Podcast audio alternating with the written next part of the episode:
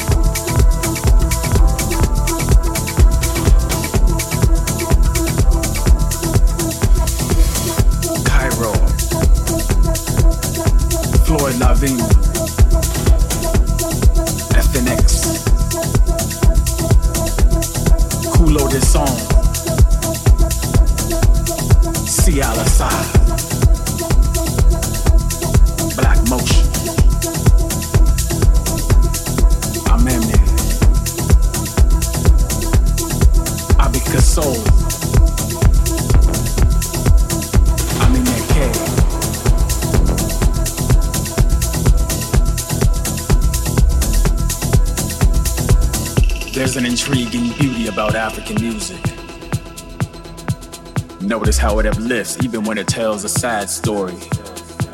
Notice how the love still flows even through the hardships.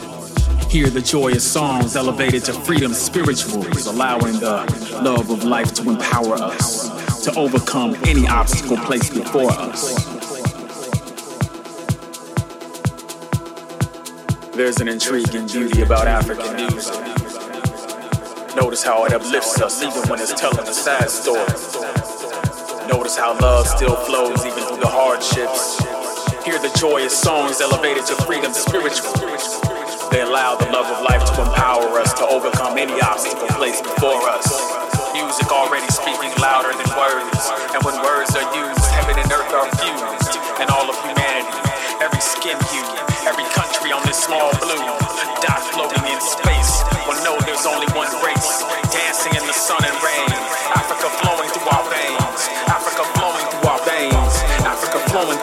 Through our